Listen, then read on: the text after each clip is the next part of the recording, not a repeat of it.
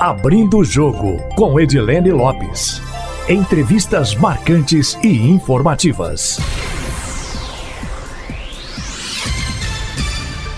O Abrindo o Jogo desta segunda-feira é com Gilvan Lacerda, que é presidente da MM, Associação Mineira de Municípios, e é também prefeito da cidade de Moema. Prefeito, muito obrigada pela entrevista, por aceitar o convite do Abrindo o Jogo.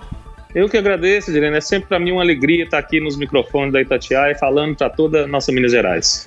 Prefeito, a gente tem o costume de começar abrindo o jogo com um entrevistado falando um pouco sobre a trajetória dele. Qual que é a formação do senhor? Quando é que o senhor entrou na vida política?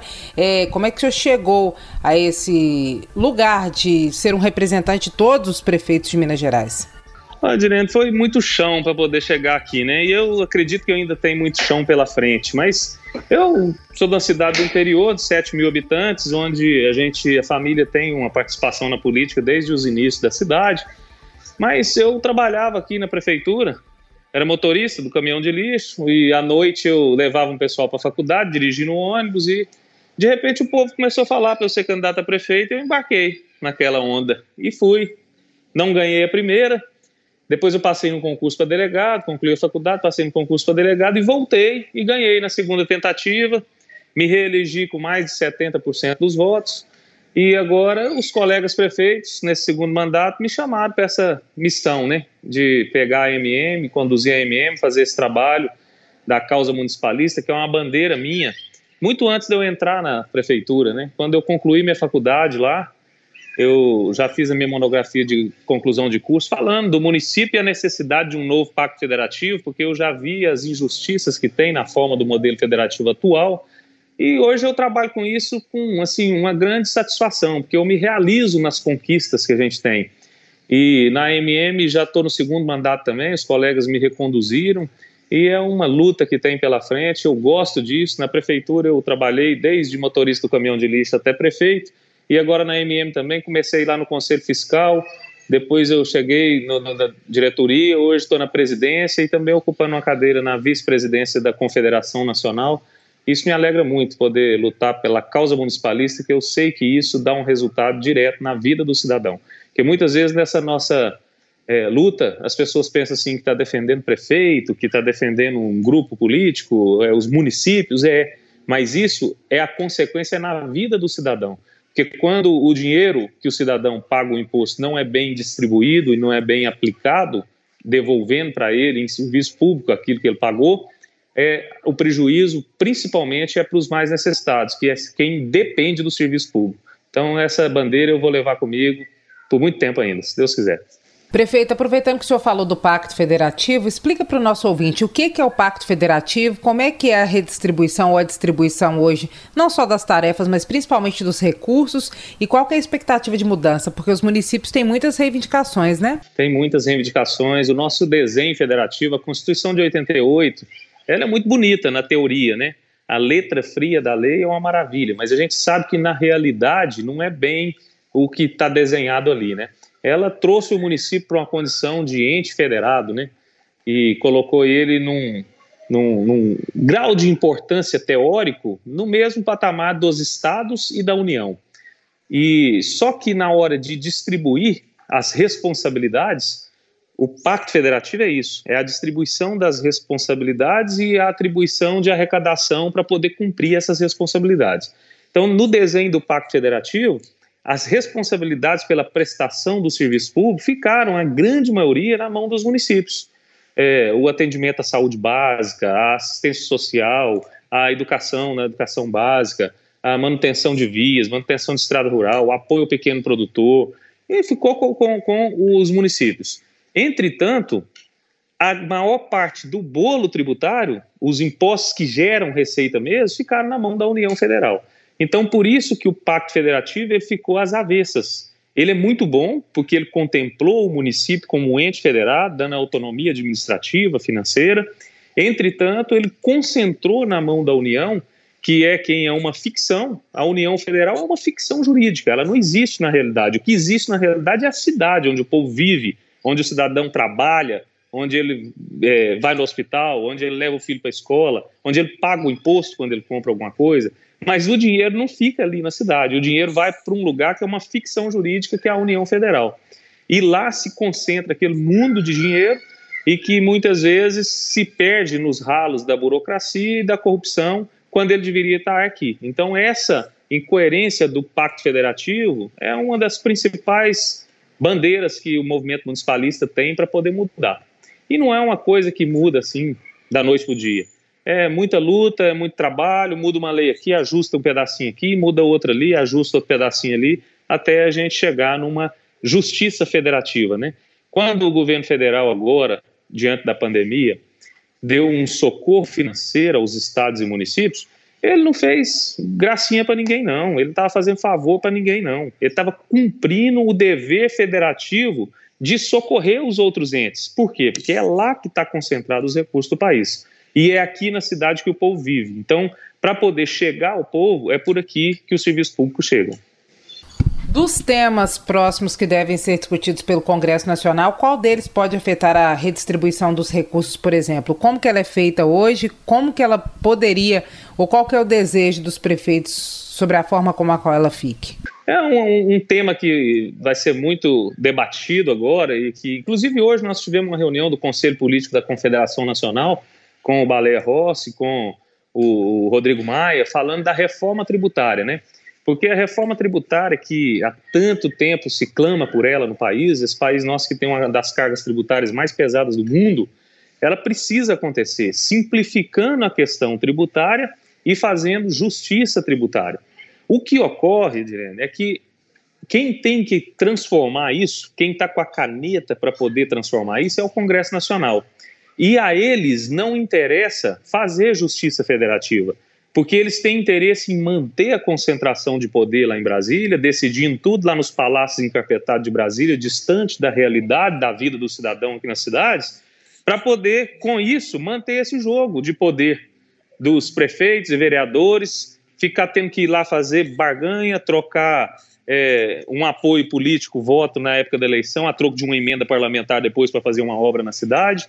Então, esse jogo precisa acabar. Mas esse jogo só vai acabar a hora que o Congresso Nacional quiser acabar. Então, por isso que o movimento municipalista precisa é, tomar frente nesse movimento, participar dessa reforma da, tributária para melhorar isso. Porque vejamos, hoje o município tem o direito de arrecadar o ISS, que é o Imposto sobre Serviços, o ITBI, que é o Imposto de Transmissão de Imóveis, e o IPTU, que é o Imposto sobre Imóveis. Esse é o município que arrecada. Entretanto, ele, é, ele representa uma parcela muito pequena do bolo tributário geral. Aí você pula para o Estado, o Estado arrecada lá o ITCD, arrecada o ICMS, e em que uma parte do ICMS pertence aos municípios, 25%, arrecada o IPVA, em que uma parte pertence aos municípios também, mas o órgão arrecadador é o Estado. Então nós estamos sujeitos àquelas ações que aconteceram, muito tristemente aqui no governo do Estado, no governo passado, que o governo arrecadava um recurso que a Constituição fala que é do município e se apropriava dele, não repassava para os municípios. Ó, cadê a autonomia do ente federado do município? Então a reforma tributária ela precisa verificar isso. Aí, mais ainda, trouxeram para o governo federal o direito de arrecadar o IPI, Imposto sobre Produtos Industrializados, o Imposto de Renda, que são as maiores fontes. Esses impostos foram partilhados com os municípios, né? Então, o governo federal repassa uma fatia muito pequenininha desses recursos para os estados e municípios, que é o FPE e o FPM. Mas aí, da Constituição para cá, foram sendo criadas diversas contribuições, é, CID não sei o que mais, toda contribuição que o município não tem direito de parcela nela, ela fica toda na mão do governo federal. Os que tem é muito pequeno, muito pequeno o percentual. Então, isso gerou essa inconsistência, onde hoje 60% de tudo que se arrecada no país, de toda a riqueza gerada com impostos, fica na mão do governo federal, que é uma ficção jurídica. E em torno de 20 e poucos por cento, os outros 40% divide para estados e municípios. Então, assim, é, a pirâmide está de cabeça para baixo. Quem está com a maioria do serviço, que é o município, não tem arrecadação. E quem está com a maioria do dinheiro, que é o governo federal, não presta serviço direto ao cidadão. Então nós temos que mudar isso. E a reforma tributária tem que vir para isso, simplificando, descarregando a carga tributária para poder impulsionar o desenvolvimento econômico.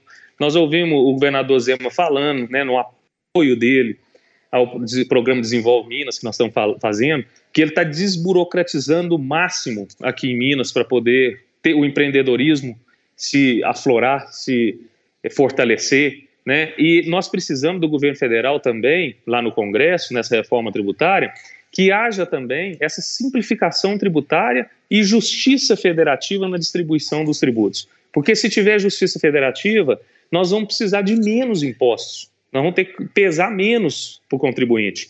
Porque quando um imposto é arrecadado aqui na cidade, quando a pessoa paga alguma coisa que ela compra, quando alguém produz algo para poder vender, quando a pessoa tem renda e aquilo tem que ir lá para Brasília para depois passar por toda a burocracia de celebração de convênio, de comprovação de capacidade técnica gerencial, de toda a burocracia de emenda parlamentar, de lobby dentro dos ministérios para poder liberar aquele recurso, quando ele volta para a cidade, se ele tiver saído 10 reais de imposto, ele volta para a cidade só 3, porque os outros 7 se perdem na corrupção e na burocracia. Então, nós precisamos, na reforma tributária, simplificar, diminuir o número de impostos, descarregar a carga que está na, nas costas do contribuinte, de quem quer produzir, de quem quer gerar riqueza, e deixar o, o que for arrecadado nas cidades, que é onde o serviço é prestado, e deixar a União Federal para poder gerenciar a nação fazer o direcionamento com programas, com orientação, eh, cuidar da nossa legislação, mas deixar para a prestação do serviço quem está junto com o povo, que são as cidades. O senhor tem alguma expectativa de que essa justiça fiscal seja pelo menos parcialmente feita é, na reforma tributária que está sendo discutida no Congresso ou é sem chance? Como eu te disse, é muito difícil. Eu tenho que ser realista, pé no chão, que essa luta ela é uma luta que vai demandar muito, muito suor, derramar muito suor para poder a gente chegar no ponto que precisa chegar. Porque ela conflita com os interesses de quem vai fazer a lei. Eu não digo todos, mas a maioria de quem está lá. Não quer perder o poder concentrado na mão do poder central. Porque hoje tudo depende de Brasília. É, o atual presidente entrou com um discurso de mais Brasil, menos Brasília. Né? É isso que nós esperamos na reforma tributária agora. Mais Brasil e menos Brasília menos peso em cima do, do contribuinte e menos concentração de recursos na mão do governo central. Então, nós vamos precisar, como eu disse, e friso mais uma vez, de um movimento muito coeso das entidades municipalistas, do empresariado, da população, para poder a gente fazer uma pressão no Congresso para que isso aconteça da melhor forma possível. Nós temos que tirar a concentração de recursos que está em Brasília. O dinheiro tem que ficar para o povo, o dinheiro pertence ao cidadão que pagou o imposto e tem que ter o serviço de volta, um serviço público de qualidade de volta prestado com aquele dinheiro. E quando o dinheiro vai para Brasília, isso não acontece. Ele vai para lá para alimentar regalias, alimentar burocracia, alimentar corrupção. Mas em relação a essa reforma próxima, o senhor acha que tem alguma redistribuição ou não? Eu, a esperança nossa é que tenha. Né? A nossa esperança, e nós estamos trabalhando, é para isso para que tenha uma redistribuição. Nós conseguimos o movimento municipalista ao longo de todos esses anos que vem trabalhando, que eu estou agora há pouco tempo, né? Estou verdinho, cheguei agora. Mas tem gente já lutando com isso há muito tempo. Um exemplo é o Paulo Zilkowski, uma liderança que há mais de 20 anos está lutando aí pelo movimento municipalista. Tiveram diversas conquistas, né? É, primeiro conseguiu 1% a mais lá no IPI, no imposto de renda. Ó, oh, 1% nós conseguimos do que o governo arrecada de imposto. Uma vitória para os municípios. Isso vem quando chega esse dinheiro, desse 1%, chega em dezembro, né? É um, um alívio que dá, dá para pagar lá quase o 13 terceiro todo da folha. Então aí depois conseguiu mais meio por cento numa outra luta. Então, de pouquinho em pouquinho, alguma vitória na redistribuição nós já conseguimos. Mas a nossa esperança é que nessa reforma tributária mais ampla, isso possa acontecer de uma forma é, mais consistente que venha trazer uma solução definitiva, né? Então, ah, nós estamos apostando todas as fichas que nesse momento agora que o país está passando por algumas mudanças, né? O, conseguiram mexer na previdência, conseguiram é, fazer uma pequena reforma política. Agora esperamos que consiga também fazer uma reforma tributária que possa trazer justiça tributária federativa. Prefeito, em relação a aos repasses do governo estadual, eles estão em dia? Os repasses federais por causa do socorro em função da pandemia, estão ajudando os municípios? Qual é a situação no momento?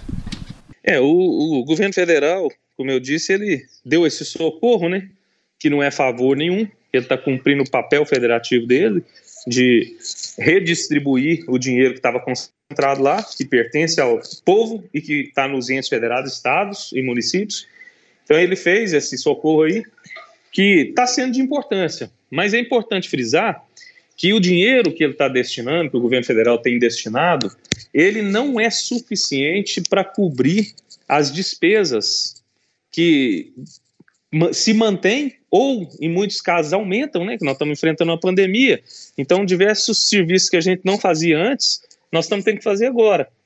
Então, a despesa, na verdade, dos municípios aumentou, né? E a receita caiu. Caiu é, consideravelmente, em torno de 30%. Então, quando você tem um corte de 30% na, na sua receita, compromete a prestação do serviço. Então, o governo federal está dando um socorro, mas é um socorro, assim, que representa pouco mais de um terço das perdas que nós estamos tendo.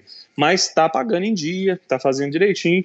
E o governo do estado, por sua vez, que outrora era para nós um peso, que estava sequestrando dinheiro dos municípios, desviando recursos que não lhe pertenciam. Esse governo de agora tem pago em dia os repasses constitucionais, tem pago em dia o acordo judicial das parcelas antigas que o governo passado reteve dos municípios e falta ainda uma reestruturação, um suporte, principalmente na área da saúde, que o governo do estado, noutros tempos, nos atendia melhor os municípios na área da saúde e depois da bagunça que foi feita no governo Pimentel, ainda não conseguiu reestruturar isso. Né? Os repassos constitucionais se normalizaram, mas na saúde ainda está longe do que precisa ser.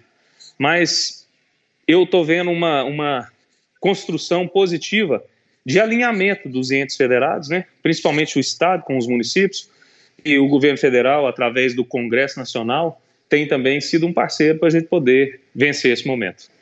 Aproveitando que o senhor falou em governo estadual, quais são as principais polêmicas do momento em relação ao programa, em relação ao programa Minas Consciente? Quais eram as anteriores? Elas foram resolvidas nessa nova versão? E agora, qual que é a situação de momento? É, Dilene, esse o Minas Consciente, é, a gente precisa fazer uma retrospectiva para a gente entender ele bem. No início da pandemia, ficou todo mundo assim meio perdido, né, diante de um inimigo desconhecido e sem uma ação coordenada do poder central. Porque se fosse um problema local, um problema aqui de Moema, eu ia enfrentar, traçar minhas estratégias e buscar até um apoio do governo estadual, do governo federal, mas eu mesmo ia fazer meu jeito de lutar contra ele. Entretanto, ele é um problema geral. Ele estava afetando todo o estado, todo o país, todo o planeta, podemos até dizer assim, né? Mas aí nós aguardamos, ficamos procurando, não veio. O Minas Consciente, eu disse que foi o programa certo na hora errada. Ele tinha que ter vindo no início da pandemia. Mas aí ele veio, o governo fez, bem intencionado, é, é o que precisava mesmo, uma ação coordenada, porque o nosso, e, e, nossa saúde ela funciona em rede, então nossas ações ligadas à saúde precisam ser em rede. A nossa economia também ela se movimenta em rede. O, a economia de uma cidade reflete na outra, do estado reflete nos municípios, então isso tudo precisa ser em rede. Então o Minas Consciente veio com essa proposta de trazer é, ações para poder prevenir a questão da saúde, para não deixar colapsar o sistema de saúde, mas ao mesmo tempo sem deixar colapsar o sistema econômico financeiro do Estado, né? Então o objetivo dele é esse, mas ele veio é uma coisa muito ampla, um estado muito grande, com muita diferença regional, então ele veio muito é, a teoria muito distante do que é a realidade. Então no início não teve adesão. Aí, com a ação judicial que o Ministério Público moveu, e que agora nós estamos, os municípios, impelidos a fazer uma adesão, aí nós aderimos e pedimos espaço na mesa de desenho do Minas Consciente para a gente participar do desenho dele, para trazer ele para uma realidade, né? E conseguimos algumas vitórias, né? Conseguimos trazer ele para uma visão micro-regional, que antes era macro, conseguimos fazer uma linha de corte que polemizou muito, que o Ministério Público falou que estava que a gente não podia fazer isso, porque estava tratando diferente os municípios, que os grandes não podiam ser tratados diferente dos pequenos. Mas nós conseguimos mostrar que um município de pequeno porte, menos de 50 mil habitantes, que era o corte inicial que a gente propôs, depois caiu para 30, ele não tem capacidade de aglomeração, assim como um município de 200, 500, 1 milhão de habitantes. Porque, por exemplo, se você pegar Uberlândia, Uberlândia em lockdown tem mais potencial de aglomeração do que Moema em dia normal, né? Então nós não podemos tratar todo mundo igual. E o Minas Consciente no início estava fazendo isso. Eu até falei que ele era o Minas inconsciente, porque ele não sabia da realidade do Estado. Mas agora ele já está mais consciente. O Minas já está mais consciente, já está mais próximo do que a realidade dos municípios. Nós já estamos com quase 60% dos municípios é, com a adesão feita e cumprindo o que está estabelecido. E eu vejo que ele agora é o caminho para a gente poder seguir, para que nós possamos ter esse ponto de equilíbrio. Porque no início teve muitas ações extremadas, né? Alguns pecando por excesso, fechando muita coisa, fechando a cidade, fazendo até barreira fixa, outros pecando por omissão, não fechando nada, deixando funcionar tudo, com vida normal, como se nada tivesse acontecendo. Então, o Minas Consciente vem para poder trazer um equilíbrio, ponderando de acordo com a realidade da, da estrutura de saúde que nós temos para poder atender a população, ponderando com a necessidade de retomada do desenvolvimento econômico e avaliando esses dados de forma micro-regional e crescendo para macro-regional até chegar numa rede estadual. Acredito que com mais alguns ajustes que ele ainda precisa, e um deles é um que nós estamos propondo agora da questão das academias, né? Porque liberou diversas atividades na onda amarela e a academia ficou numa outra onda. Nós já estamos começando também a discutir a questão do para quando, né? Não é que vai retornar agora, mas para quando nós vamos nos preparar para ter o retorno das atividades escolares. E esse aperfeiçoamento vai dar para nós a condição de fazer dele uma boa ferramenta de trabalho. Quando é que será avaliada a possibilidade de as academias subirem para a onda amarela e pelas conversas com o governo? As aulas retornarão quando? É, a, a, as, as academias, nós estamos estudando essa possibilidade, foi apresentado lá de na onda vermelha não ter atividade com academia, né, atividade esportiva. Onde tiver com onda amarela, a gente já tem uma flexibilidade de funcionar atividades esportivas e academias. Entretanto, com um protocolo mais rigoroso sanitário, e isso vai ser avaliado agora, já na próxima reunião, quarta-feira. Quanto às atividades escolares, a Secretaria de Estado de Educação fez todo um desenho, trabalha com uma possibilidade para outubro, mas ainda não tem nada definido. Isso ainda vai ser objeto de deliberação no comitê. Mas as academias, eu acredito que nessa próxima semana nós temos uma solução para isso. Essa possibilidade para outubro de volta às aulas, que ainda será analisada na avaliação do senhor pela situação atual, seria seguro ou é complexo? É, até porque se eu tivesse um, uma segurança com isso, eh, a gente já podia falar que podia voltar, né, definir uma data. Mas ainda não dá para definir uma data porque nós não sabemos como que é o, a progressão da doença ainda, né? Então, nos parâmetros que nós temos hoje, se continuar na linha de progressão que nós estamos vendo desenhada até hoje, se não tiver nenhuma oscilação, eu acredito que para outubro tem condição, tem condição. Entretanto, nós não podemos decidir isso agora, porque hoje, se fosse para hoje, não tem condição ainda, né? Agora, para outubro, a gente tem uma expectativa de que tenha. Se tudo acontecer do jeito que vem sendo desenhado, nós podemos chegar lá nesse ponto. Prefeito, o que foi colocado como proposta no lançamento desse programa Desenvolve Minas Gerais? Começa quando? Como os municípios podem acessar? E tem alguma perspectiva de um bom funcionamento? Tem, a perspectiva é muito boa. O programa Desenvolve Minas Gerais é uma iniciativa do SEBRAE junto com a Associação Mineira de Municípios. Por quê? O SEBRAE com a Associação Mineira de Municípios? Porque o SEBRAE ele visa fomentar o desenvolvimento local através das micro e pequenas empresas. E nós, a AMM, temos uma capilaridade em todo o estado. A nossa gestão na AMM, ela visa, o foco dela é a qualificação da gestão. Então, nós buscamos a expertise do SEBRAE para qualificar a gestão pública municipal. O objetivo da MM inicial é esse. E num outro segmento, o SEBRAE vem junto, nos ajudando na qualificação da gestão municipal, mas trazendo também com a sua expertise o despertar das vocações empreendedoras pelos rincões do Estado. Como? Através da Sala Mineira do Empreendedor, que cada prefeitura pode fazer a sua lá, que desburocratiza, que agiliza, que auxilia e orienta o empreendedor que quer se formalizar, através da cultura empreendedora na escola, que é um trabalho muito bonito, que inclusive eu desenvolvo aqui na minha cidade, que desperta a vocação empreendedora lá desde as crianças na escola, trazendo para o ensino médio, e que é uma semente que a gente está plantando para a próxima geração. é, com orientação contábil, jurídica, é, empreendedora, através do Sebrae, do Sebrae né, para poder potencializar o, o, os pequenos empreendedores. E nós vamos ter um foco também com a parceria que nós trouxemos da Imater, junto, do IMA, para poder a gente potencializar também o agro, o pequeno agricultor que gera tanta riqueza e que é tão carente de uma assistência. E o governo do estado vem com a gente nessa parceria. Então, os municípios vão ser usados para poder, as prefeituras, para poder ser a nossa porta de chegada nas cidades com esse projeto.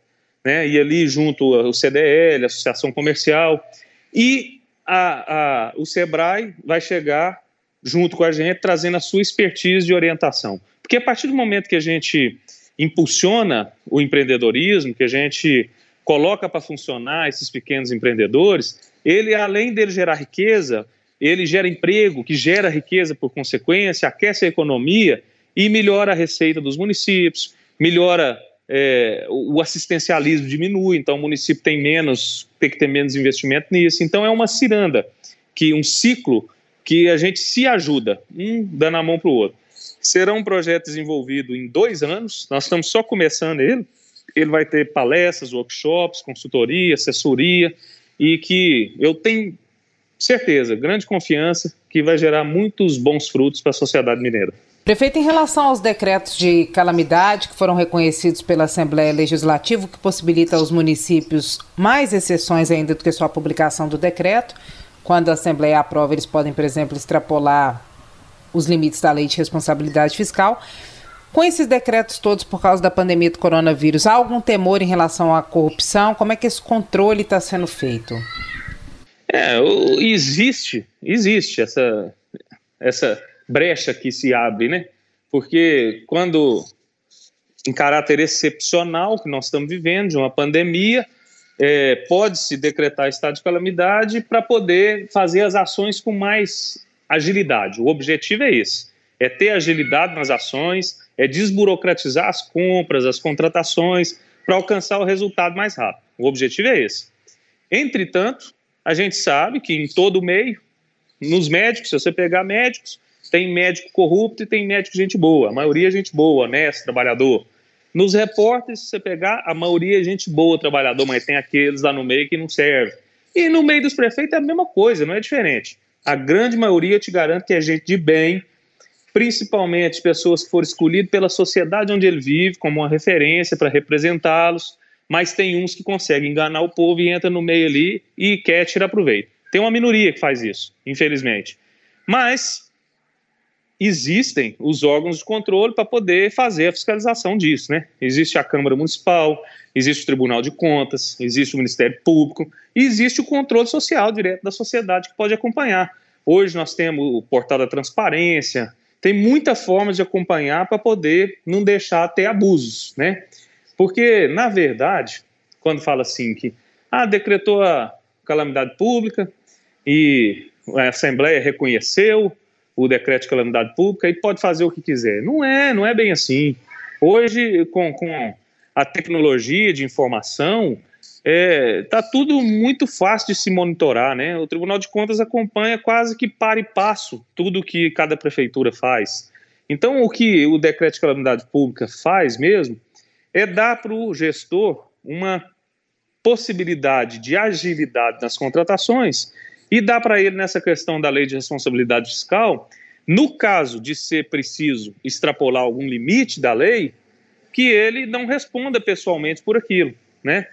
Então, um município que já estava vindo com a sua receita no limite, né? Lá no limite do pagamento da folha de pessoal, por exemplo.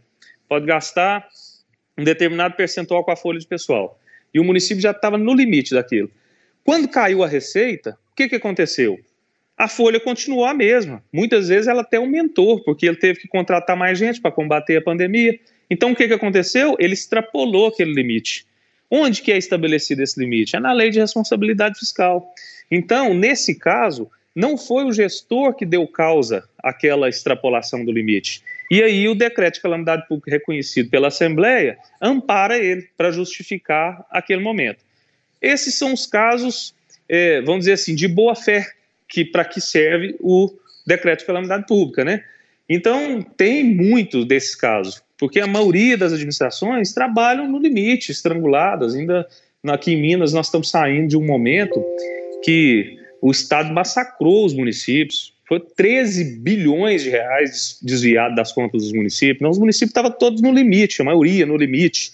Aí depois veio essas chuvas torrenciais no início do ano, que destruiu muitas cidades, causou muito prejuízo. Aí depois vem essa tal dessa pandemia.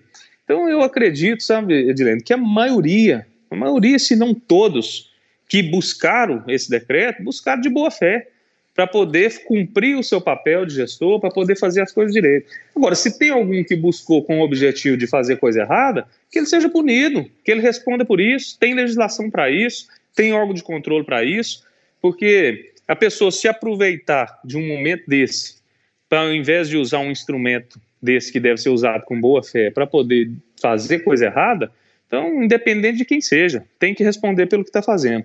Mas, como eu te disse, eu friso que a maioria está fazendo, direito está fazendo, é milagre para poder conseguir cumprir o básico e atender a população no mínimo que ela tem direito. Houve queda grande na arrecadação também para os municípios em função da pandemia? Tem algum que ou alguns que sejam exceções? Teve, teve queda grande. Teve uma queda de, como eu disse, aproximadamente 30% das receitas, né? O governo federal está nos socorrendo aí com um amparo que é em torno de 10%. Então, um terço do que teve de queda mesmo, ele está socorrendo. Tem exceções? Tem, é claro que tem. Tem municípios, como eu te disse, cada município de Minas é como se fosse uma pessoa. A pessoa, cada ser humano tem o seu DNA específico, não existe dois igual. Né? Os, os municípios também, vamos, em Minas, nós podemos comparar que os 853 municípios, cada um é como se fosse uma pessoa, cada um tem o seu código genético financeiro ali, diferente um do outro, porque são muitas peculiaridades, extensão territorial, é, riquezas naturais, é, instalação de indústria, um tem geração de renda própria, o outro não tem, um vive é de receita destinada do governo federal, outro é a receita do ICMS que é maior.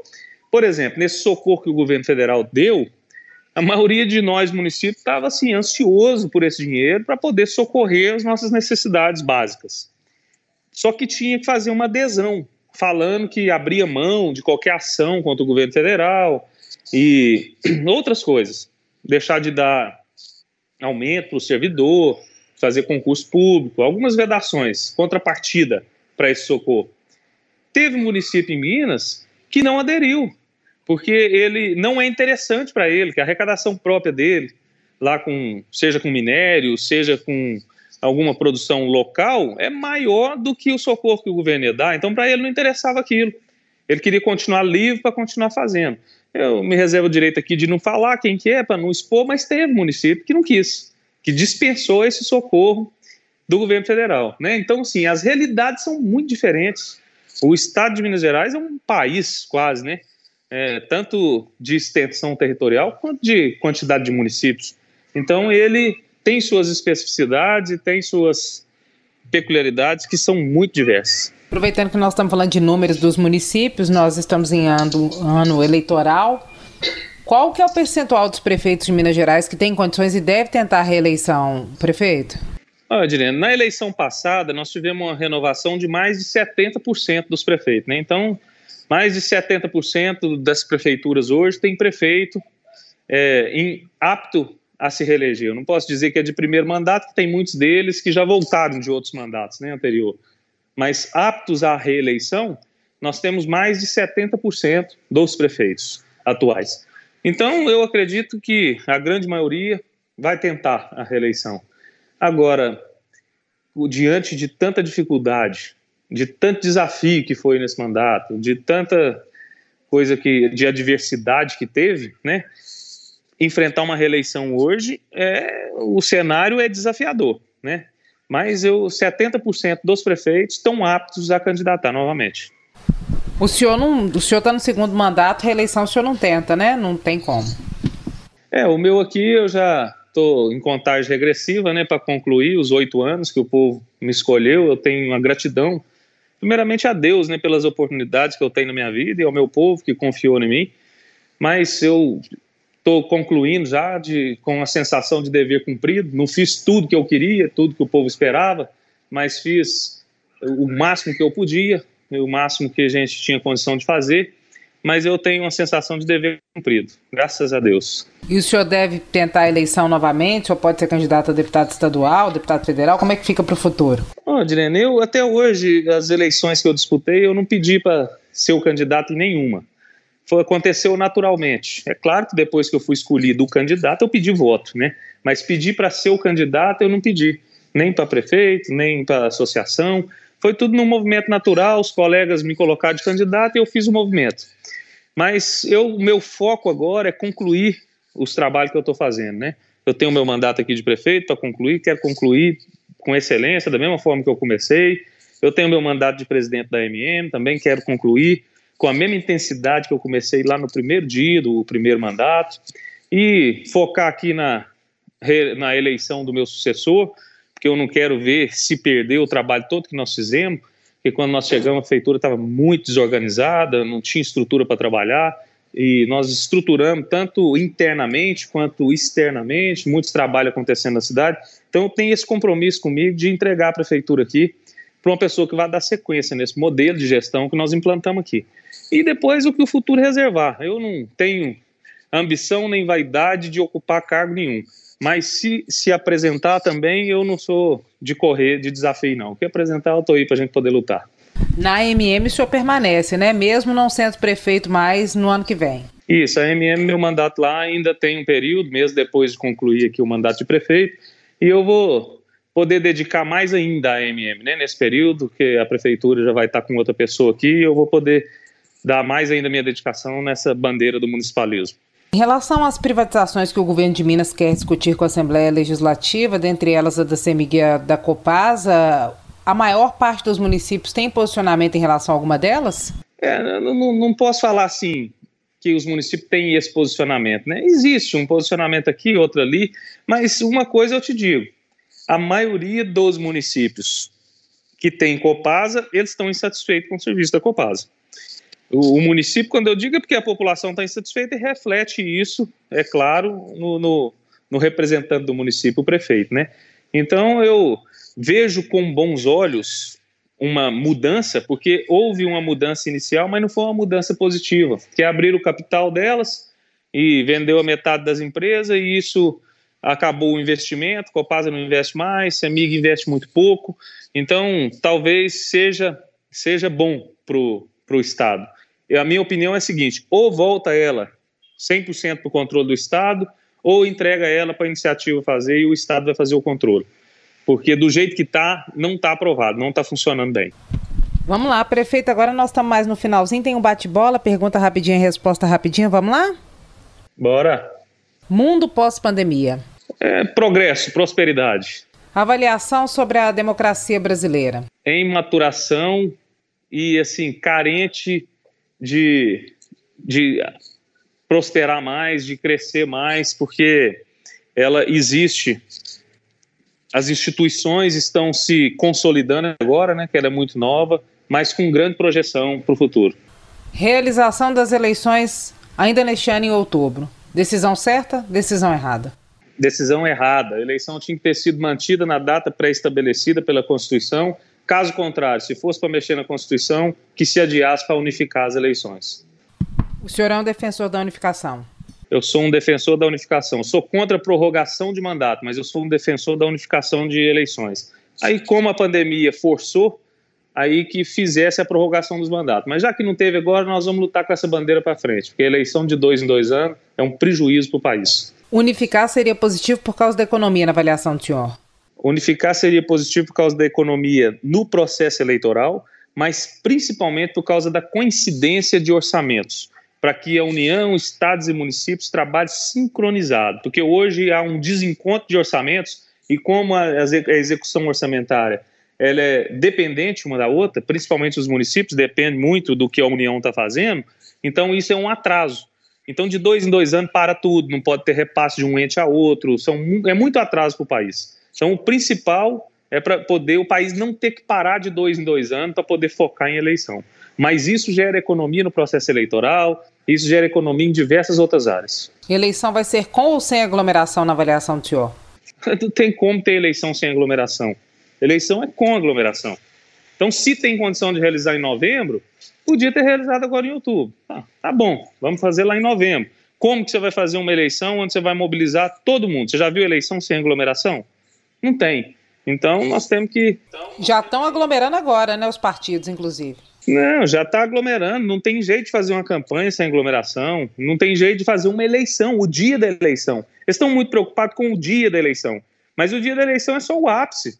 Durante a campanha, todo dia tem aglomeração. Então, aí é um contrassenso. Para terminar, baixa adesão ao programa Minas Consciente, mesmo após a obrigatoriedade judicial? É a questão de tempo, né? Porque, tendo em vista que ele restringe, antes cada prefeito tinha tomado sua decisão individual, local, isso deu um choque, né? Então, ele, por isso que ele chegou agora, que ele está em 55% de adesão, mas que eu acredito que essa adesão vai crescer daqui para frente com os ajustes que ele ainda pode fazer para melhorar mais. Prefeito, muito obrigada pela entrevista, viu? Eu que agradeço, minha amiga. Estou à disposição. Um abraço, tchau. Nosso agradecimento também aos nossos ouvintes que acompanham o podcast Abrindo o Jogo. Quem quiser enviar sugestões pode fazê-lo pelo e-mail edilenelopes.com.br ou também pelo meu Instagram, arroba. Uma ótima semana para vocês.